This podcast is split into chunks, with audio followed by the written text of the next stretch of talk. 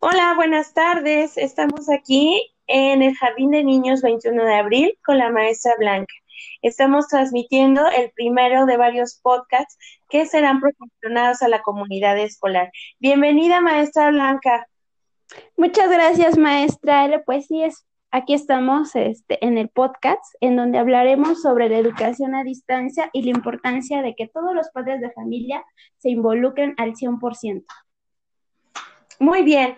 Y maestra Blanquita, para que los padres de familia se encuentren involucrados al 100%, como, como tú mencionas, ¿cuáles serían las sugerencias que podrías compartirles? Pues mira, podemos darle tres sencillas razones. La primera, apoyar con los recursos materiales que se requieren para realizar las actividades y llevar a cabo las clases virtuales.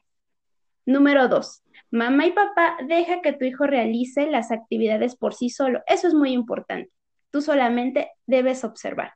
Y tres, siempre debes de dar acompañamiento y colaborar con las actividades cuando ellas así lo requieran. Ok, pues estos consejos son muy valiosos. Pueden ser la base para continuar con estas clases virtuales. Pues gracias, maestra Blanca, con, por estos consejos y estaremos atentos a los siguientes podcasts. Muchas gracias, maestra Ale. Nos despedimos. Bye. Hasta luego. Hasta luego. Gracias. Bye.